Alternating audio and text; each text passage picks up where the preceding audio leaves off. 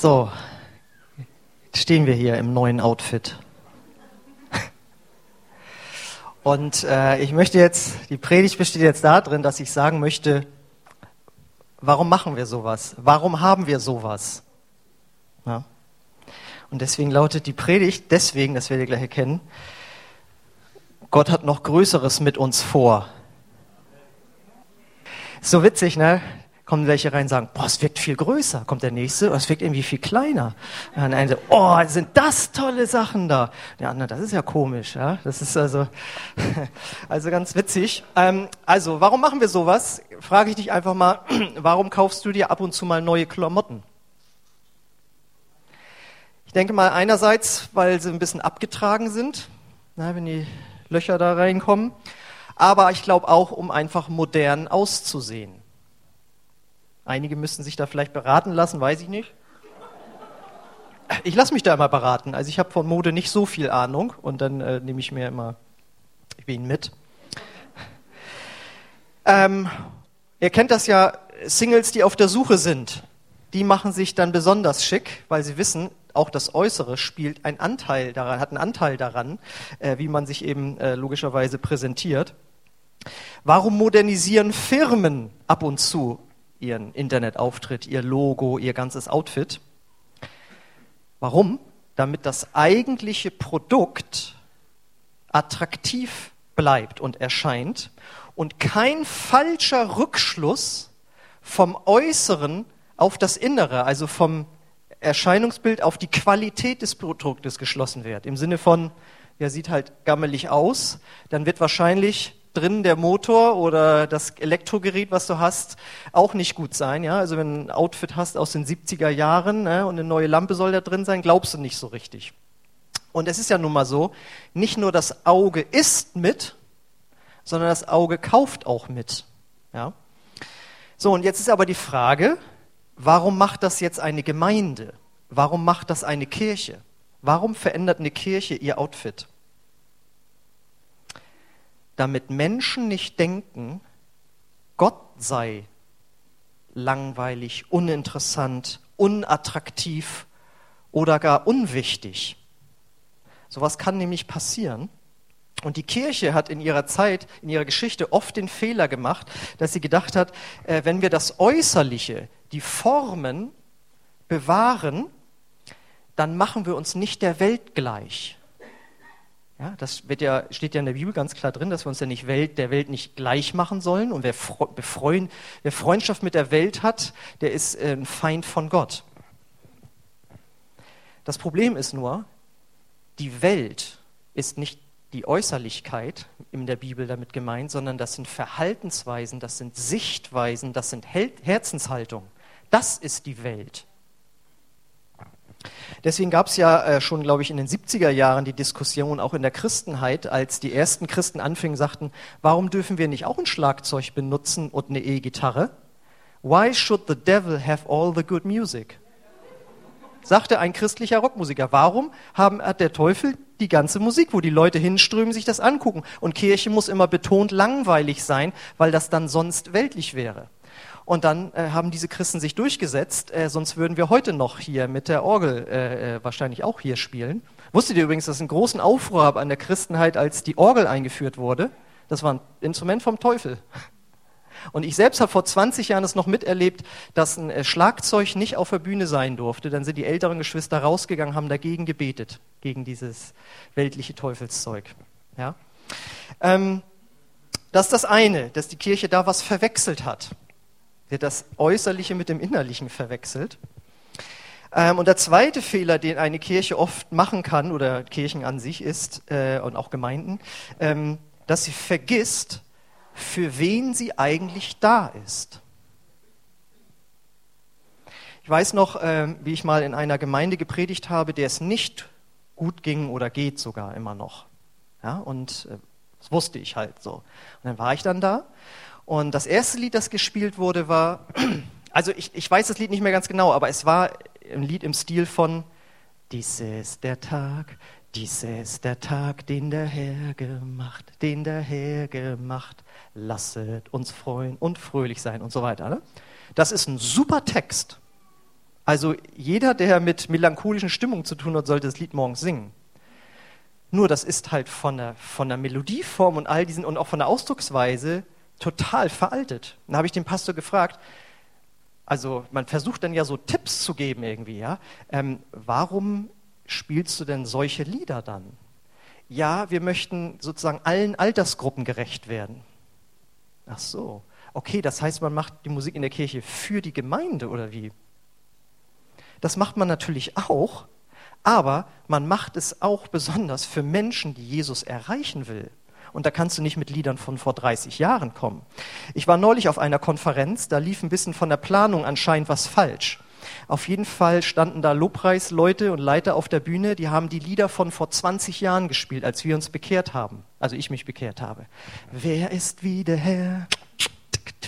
Es gibt niemand, wer ist wie der Herr? Und nur, also 90er Jahre, so Mitte 90er Jahre so, ne? Und die ganzen Pastoren, die da waren, um was Innovatives Neues zu hören. Da kam ein Sprecher aus Amerika, so, irgendwie so, ne? Haben sich dann nur so alle so angeguckt und so, was ist denn, was spielen die denn jetzt hier so, ne? Es war so der Lobpreis, der ihm ein Lächeln aufs Gesicht gezaubert hat. Mhm. Und äh, das Witzige war, diese Konferenz war in zwei Teilen gewesen, eine in Süddeutschland und eine ähm, dort.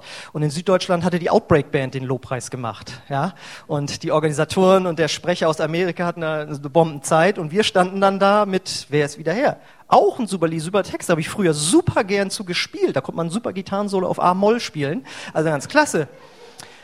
Und ich stand dann so und dachte, ich verstehe das gar nicht. Man hört manchmal aus Gemeinden, dass dann ältere Geschwister zum Beispiel kommen und sagen, wir möchten gerne unsere Lieder von damals gespielt haben. Und dann dachte ich so, das will ich gar nicht. Ich will nicht die Lieder von vor 20 Jahren spielen. Ja, natürlich habe ich da Erinnerungen, was wir da alles evangelisiert haben und so weiter.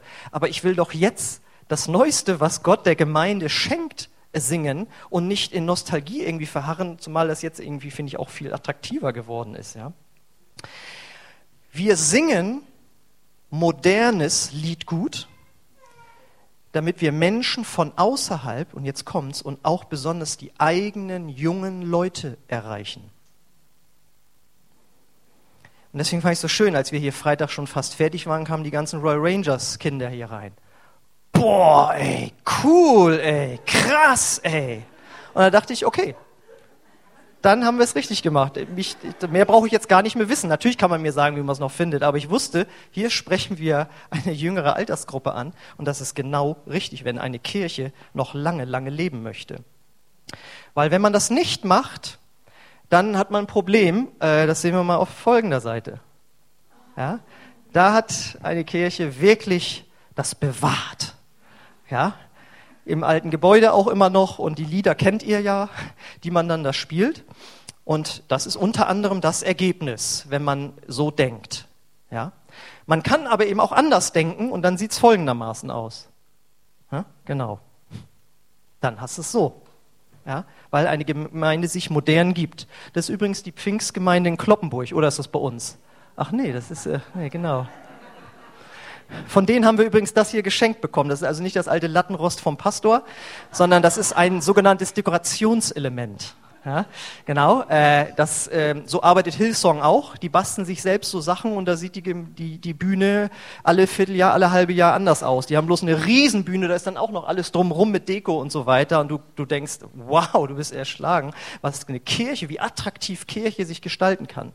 Und natürlich geht es darum, dass der Inhalt sich nicht verändert, aber die Form muss sich eben ändern. So, und was passiert jetzt eben noch, wenn man sich attraktiv präsentiert? Als Einzelperson oder eben auch als Gemeinde? Man wird selbstbewusster oder man drückt aus, dass man ein gewisses Selbstbewusstsein hat. Man ist sich nicht zu schade, die letzten Sachen irgendwie zu tragen oder so, sondern man macht was aus sich, man ist es sich wert. Das gibt es auch diesen Spruch, ich bin es mir wert. Ja? Äh, und das äh, hat damit zu tun. Das heißt, man drückt aus, ich bin nicht die graue Maus aus dem vorvergangenen Jahrzehnt. Willst du mich haben? Ja? Also äh, es wird schwierig, sondern man sagt, ich bin hier, ich lebe in dieser Zeit und äh, kleide mich modern, ja, und drücke dadurch Selbstbewusstsein aus. Und auch eine Kirche, eine Gemeinde kann dadurch Selbstbewusstsein ausdrücken, dass sie nämlich sagt, wir finden das gut, was wir anzubieten haben. Wir finden das richtig gut, was wir als Kirche und Gemeinde anzubieten haben. Und das ist nämlich das Evangelium von Jesus Christus. Und deswegen sagt Paulus auch in Römer 1, 16 bis 17, denn ich schäme mich des Evangeliums nicht. Ist doch Gottes Kraft zum Heil jedem Glaubenden, sowohl dem Juden zuerst als auch dem Griechen. Ja? Und das Problem ist nämlich, es kann leicht passieren, dass man sich irgendwie so ein bisschen so verschämt äh, so zurückzieht. Niemand würde jemals sagen, dass er sich schämt für das Evangelium. Das wäre ja eine Sünde. Wäre es auch, ja. Aber äh, wie oft kann Gemeinde, können Christen dahin kommen, sich so zu verhalten und sich so zu präsentieren? Ja. Das Evangelium bedeutet nämlich, es gibt einen Schöpfer, der ganz zielgerichtet dich gewollt hat und er hat das nicht gemacht durch Selektion, Mutation und Zufall. Und damit stehst du vollkommen gegen die landläufige Meinung in unserem Land. Und äh, da könnte es dir fast peinlich sein, das zu behaupten. Da ist ein Schöpfer, der mich gemacht hat. Das ist doch lächerlich. Du weißt doch, dass wir vom Affen abstammen. Ach so, nee, ich habe da, ach so, ja. Und du stehst völlig alle gegen die Schulklasse, gegen den Lehrer, was weiß ich, auf deiner Arbeit. Darfst du gar nicht drüber reden. Jetzt ist das nicht das Hauptthema, aber da geht es ja schon los. Ja? Dann sagt uns das Evangelium, Gott will unser Vater sein und nicht ein unnahbarer Gott, wie es in einer anderen großen Weltreligion präsentiert wird. Und damit müssen wir uns auch zunehmend auseinandersetzen, dass wir Menschen in unserem Land treffen werden, die an einen ganz, ganz fest, ganz, ganz stark an einen Gott glauben, der unpersönlich ist. Und wir sagen, wir haben einen liebenden Vater. Traut man sich das dann dann zu sagen, wenn so eine Übermacht vor dir steht? Dann sagt das Evangelium, ohne Jesus sind wir Sünder, die verloren gehen. Das ist ein Affront die meisten Menschen halten sich eigentlich für gar nicht schlecht. Und wenn sie äh, auch das annehmen können, dass es wohl irgendwo mal Schuld gibt, dann geht es eben durch Selbsterlösung. Dafür spende ich aber viel, dafür mache ich aber viel. Also und das steht wieder gegen das, was so allgemein gesehen wird. Und wir sagen, und du musst dich bekehren, um dieses Heil zu erlangen. Und das steht gegen die langläufige Meinung, wieso ich dachte, wir kommen alle in den Himmel. Gibt es ja auch Lieder und man hat das gelehrt bekommen im Konfirmationsunterricht, wie auch immer. Und das ist falsch. So, und wenn du diese Meinung vertrittst, äh, dann kann es sein, dass du einen auf den Deckel kriegst und dich das vielleicht gar nicht traust zu sagen. Und Paulus sagt, und das geht in die Richtung, sich des Evangeliums zu schämen. Und das kann man dann nach außen immer ausdrücken. Also ich habe nicht viel zu sagen. Ja, ich habe nichts zu sagen. Oder man stellt sich stolz hin, sagt, ich bin ansehnlich, ich gehöre zu einem attraktiven Gott. Wir als Gemeinde gehören zu einem topmodernen Gott. Gott ist absolut auf der Höhe der Zeit, weil von ihm kommt ja die ganze Inspiration, ja. Und zu dem gehören wir.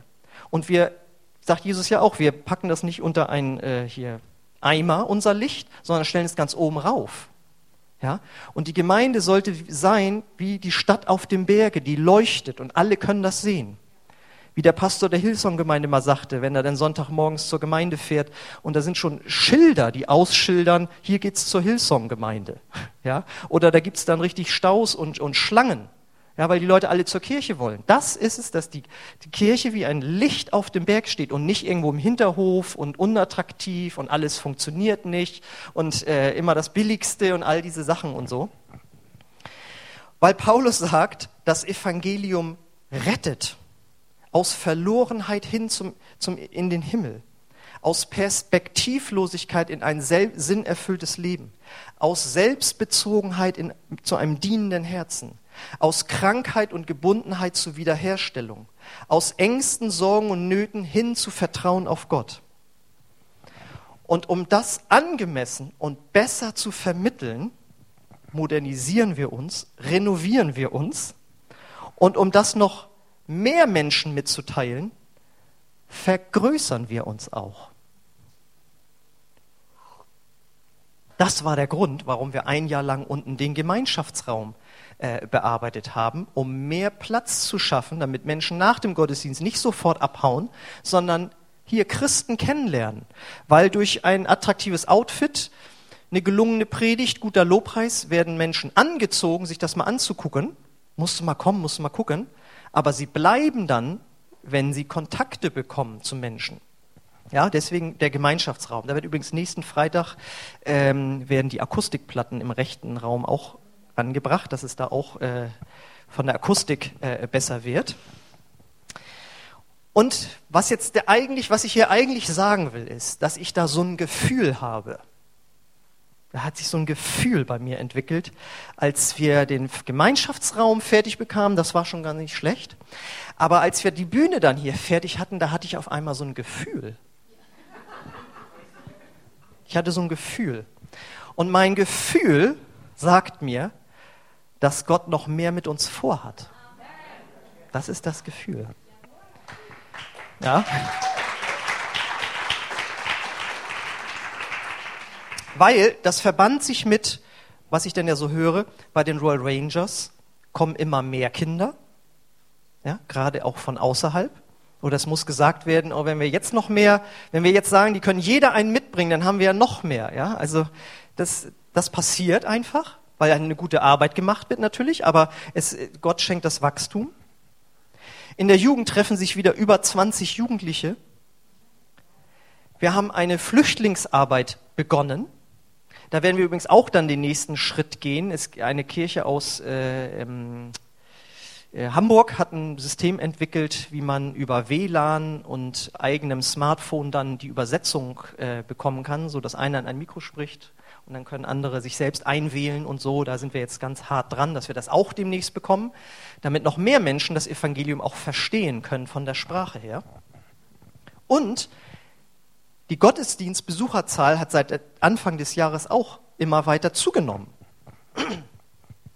Jetzt muss das natürlich alles so sein, wenn eine Gemeinde die Vision hat, wachsend und blühend zu sein. Wäre ja schlecht, wenn es in die andere Richtung geht. Aber ich glaube eben, dass Gott eben noch mehr vorhat. Und zwar sagt mir mein Gefühl, dass da irgendwann demnächst, ich höre das schon hier, also die Tropfen höre ich schon, dass da demnächst ein zweiter Gottesdienst kommt. Weißt du? Ich fahre morgen, fahr morgen auf eine Fortbildung für Gemeindeberater. Da kommt Heiner Rust aus Braunschweig, die seit über zehn Jahren schon drei Gottesdienste oder vier Gottesdienste haben und auch verschiedene ähm, äh, Standorte und wird mir das dann nochmal genau erklären lassen. Ähm, da kommt ein zweiter Gottesdienst. Und zwar war ich ja auf dieser besagten Konferenz, wo wer es wieder hergespielt wurde. Äh, und da war halt ein äh, Pastor aus Amerika da, der ganz stark von Gott aufs Herz bekommen hatte, hatte Ihr müsst, euch, ihr müsst nicht nur Menschen dazu addieren, sondern ihr selbst müsst euch multiplizieren, in andere Christen investieren, sodass die sich wieder investieren. Und äh, ihr müsst nicht nur euch in Menschen investieren, sondern auch in Gottesdienste. Ja? Und so hatten sie dann ihren Gottesdienstraum, da passten, also hatten sie gemietet, passten 500 Leute rein. Und sie saßen da irgendwie mit 100 oder so und sagten, wir werden jetzt schon einen zweiten Gottesdienst anfangen, damit äh, wir noch mehr Menschen Raum geben, zu ihrer Zeit zu kommen und Gott noch mehr Möglichkeit hat zu schicken. So, dann haben natürlich erstmal alle geschluckt und haben das gemacht und genau das ist passiert. Es ist durch die zweite Gottesdienstzeit sind noch mehr Menschen gekommen. Das heißt, sie haben proaktiv gesagt, wir werden unseren Gottesdienst äh, äh, multiplizieren. Und das ist natürlich sehr inspirierend, weil so ein Gottesdienst ist wie ein Gefäß, das Gott füllen kann. Und wenn man kein Gefäß aufstellt, geht's auch nicht weiter. Ja? Und man sagt, wenn ein Raum zu 80 Prozent gefüllt ist, musst du darüber nachdenken, weil sonst wird das wieder weniger werden. Ich weiß von einer Gemeinde, äh, die hatten gewisse beengte Räumlichkeiten, da standen die Leute nachher, standen nachher, und die Leitung hat sich nicht getraut, größer zu bauen oder umzuziehen oder einen zweiten Gottesdienst zu machen, wie auch immer. Und dann ging der Gottesdienstbesuch langsam aber sicher, äh, nachher hatte er sich halbiert. Weil Gott will ja Wachstum schenken, nur du musst auch die Gefäße dafür aufstellen. Ja? Und so ist eben äh, so ein zweiter Gottesdienst zum Beispiel wie ein Gefäß oder es ist wie ein weiteres Rettungsboot, das zu Wasser gelassen wird, wo Leute, die da am Ertrinken sind, äh, mit rausgefischt werden können. Und es ist doch logisch, je mehr Rettungsboote du runterlässt, umso mehr Menschen kannst du retten. Und äh, weißt du was, ich glaube sogar, da kommt auch irgendwann dann noch ein dritter Gottesdienst sogar. Muss man schon mal so sehen am Horizont. Und ich kann auch sogar sehen, äh, das Gefühl, das beinhaltet das noch mit, dass wir nicht nur irgendwann mal einen zweiten und dritten Gottesdienst haben, sondern sogar einen zweiten Standort. Das heißt, ein Gottesdienst unserer Gemeinde findet nicht nur hier statt, sondern auch an einer anderen Lokalität. Nicht unbedingt in Lienthal, da kann man ja dann hierher kommen, sondern in Orten, die ungefähr, weiß ich, vielleicht so um plus minus eine halbe Stunde entfernt sind, könnte sogar in eine Gemeindegründung münden. Weil Gott will, dass wir nicht nur uns hier, da sind wir wieder bei dem Thema, uns gefallen hier mit unserem Liedgut und all diesen Dingen, sondern dass wir Menschen, die da draußen sind, erreichen auf die Art, die sie verstehen. Und da ist unsere Aufgabe, uns zu investieren. Und jetzt ist natürlich die Frage, wie soll das denn bitte gehen? Einmal, indem wir Gott treu bleiben mit seinen Werten, ja, das Evangelium nicht verändern, lauwarm werden irgendwie, die Standards herabsenken, was Sünde angeht, was Heiligkeit angeht. Also nicht den Zeitgeist in die Werte hineinlassen. Wenn wir uns weiterhin vom Heiligen Geist leiten lassen, also kein Aktionismus, ja, nach dem Motto, ich habe jetzt gelesen oder so, sondern mit diesem Gefühl meine ich jetzt, dass der Heilige Geist einen anspricht, nicht einfach nur so. So, dann kann ich mir auch einen Film angucken, ein Gefühl bekommen. Und dann, wenn wir uns große oder größere Ziele im Glauben stecken, das, was ich gerade gesagt habe. Beim zweiten Gottesdienst habt ihr noch geguckt, aber als ich das dritte sagte und einen anderen Standort, jetzt ist er wohl irgendwie, ja, aber er, er gibt so sein Gefühl weiter, hat er gesagt. Ähm, wenn wir eben anfangen, uns zu multiplizieren, wenn jeder Dienst, der da ist, anfängt, einen Lehrling einzuarbeiten, der dann wieder einen Lehrling einarbeitet, dann multiplizieren wir uns. Das wird nochmal eine extra Predigt. Das war die eigentliche Hauptaussage der ganzen Konferenz. Ähm, und wenn wir natürlich weiterhin, weil wir davon überzeugt sind, weil wir alle das Gefühl haben, uns mit unserer Zeit, Geld und Kraft dafür einsetzen. Weil von alleine wird es leider nichts. Das ist leider so, wie als ich mir mal äh, ein Gitarrenlehrvideo kaufte, wo dann einer so, so gespielt und ich saß da so, oh. und ein Freund sagte, tja, nur leider vom Zugucken wird man nicht besser, ne? Ja, ist leider so. Ja. Das Träumen ist das eine, das andere Arbeiten ist das andere. Und wir machen das dann, weil wir Teil von etwas Größerem sein wollen. Das hat Gott in uns reingelegt. Jeder Mensch möchte Teil von etwas Größerem sein. Und weil wir weitergeben wollen, was wir empfangen haben von Gott. Nicht nur das Evangelium, sondern auch unsere Gaben, die Gott uns gegeben hat, auch die Finanzen. Und vor allen Dingen, glaube ich, möchten wir das gerne tun, weil wir etwas tun wollen, was Ewigkeitswert hat. Ich weiß noch, wie ich 1998 auf einer Missionskonferenz war. Da war ein ähm, Mann aus unserer Gemeinde, der hatte Lebensmitteltechnologie studiert, interessanterweise mit Vera zusammen in Braunschweig.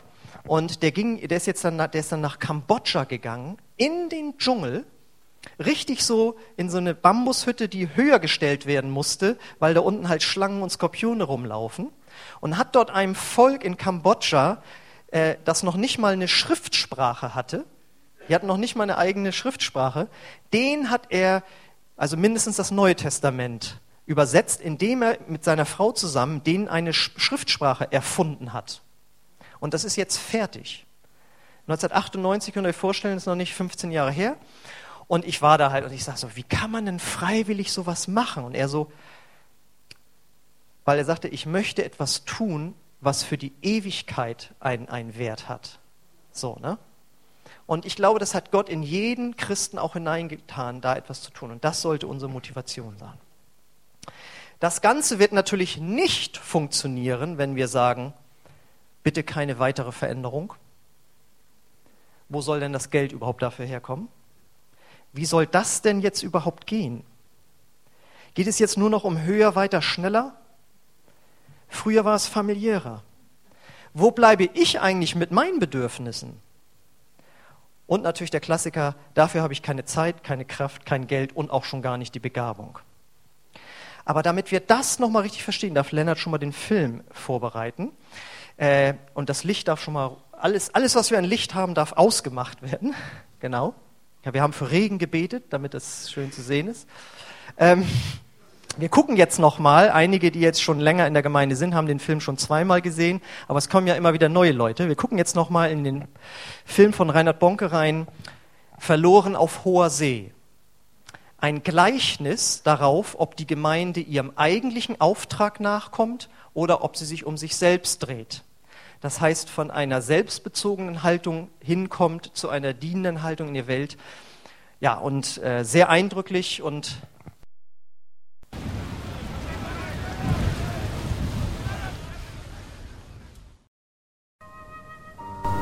Gottes Ebenbild im Menschen war das Bild der Liebe.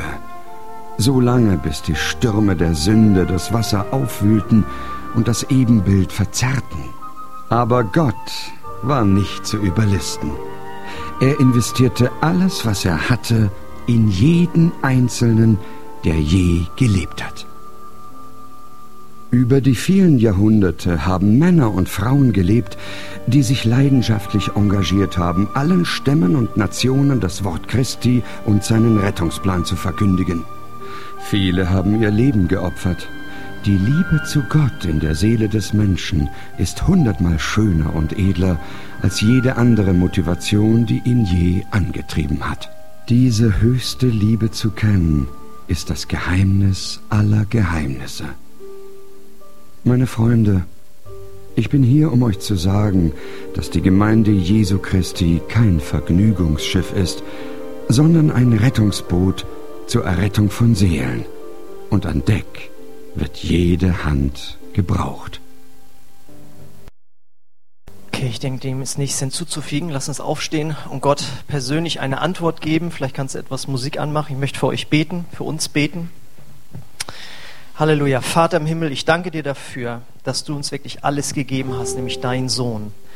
Und dass wir deswegen, die wir Jesus angenommen haben, hier sitzen können und gerettet sind, Herr.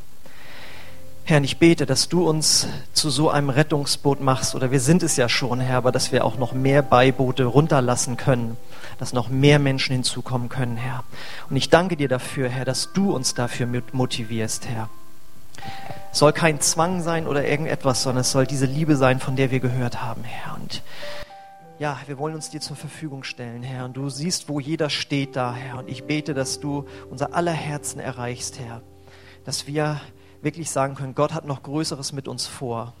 Und damit ist gemeint, dass noch mehr Menschen durch unsere Gemeinde zum Glauben kommen, mit vielen anderen Gemeinden in diesem Land, Herr, die das auf dem Herzen haben und die sind bereit sind, sich zu verändern, sich zu modernisieren und ja, wirklich das zu tun, was nötig ist, damit Menschen dich erkennen und gerettet werden. Halleluja.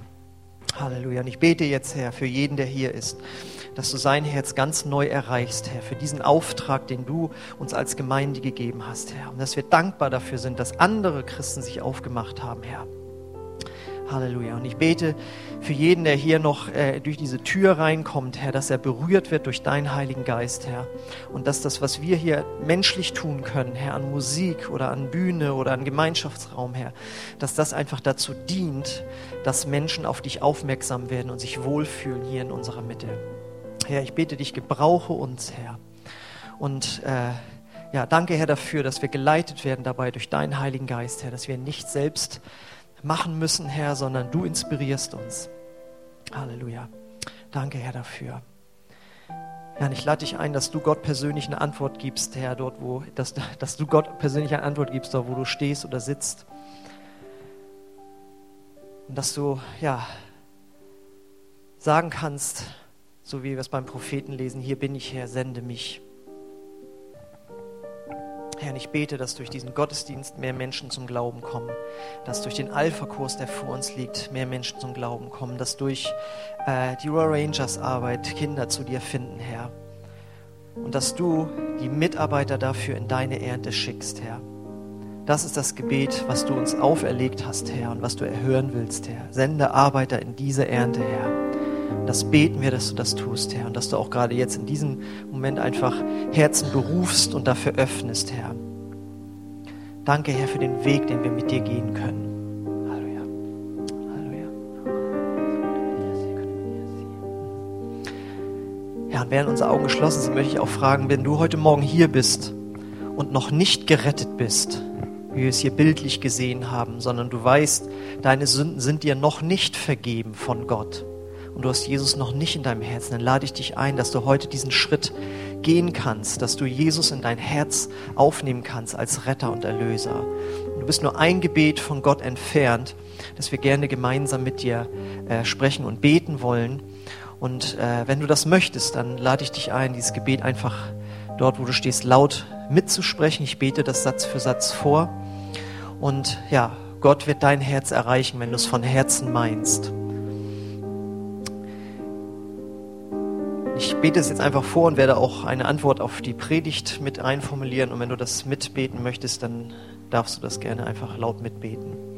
Vater, ich komme jetzt zu dir. Vater, ich komme. Und ich danke dir für Jesus, dass er für meine Sünden gestorben ist. Und ich bitte dich, vergib mir meine Schuld. Und komm du in mein Herz und leite mich auf dem Weg, den ich gehen soll. Auch um dein Reich voranzutreiben. Dass deine Gemeinde ein Rettungsschiff wird. Amen. Amen. Wenn du so ein Gebet das allererste Mal gesprochen hast, wirklich als Entscheidung für Gott, dann lade ich dich ein, dass du hier gleich nach vorne zu mir kommst. Ich setze mich dahin und warte da. Und ansonsten lade ich wie immer ein, wenn du Gebet haben möchtest, wegen irgendeinem Anliegen in deinem Leben, dann darfst du auch gleich nach vorne kommen. Die Geschwister stellen sich hier für dich auf und wollen dich segnen gerne. Und auch wenn du krank bist, äh, kannst du gerne kommen. Ich wollte noch nachreichen, dass letzten Sonntag nach dem Gottesdienst zwei Geschwister kamen und sagten, sie hätten äh, Heilung von ihren Rückenschmerzen erlebt bei unserem vormaligen Heilungsgottesdienst. Und ich sollte das dann weiter sagen. Es waren also zwei Geschwister, unabhängig voneinander kamen und haben das äh, zumindest mir bezeugt. Und Gott heilt noch und wir gehen auch weiter in diese Richtung, aber Gott rettet und befreit auch. Wenn du also irgendein Anliegen hast, dann kannst du gerne kommen. Ansonsten möchte ich euch jetzt segnen und dann sehen wir uns vielleicht noch unten im Gemeinschaftsraum. Danke, Vater, für diesen Gottesdienst. Danke, Herr, für dein lebendiges Wort, Herr. Danke für deine Gegenwart, die wir erleben durften. Und der Friede Gottes, der höher ist als alle Vernunft, der bewahre eure Herzen in Christus Jesus, unserem Herrn. Amen. Amen. Gesegneten Sonntag noch.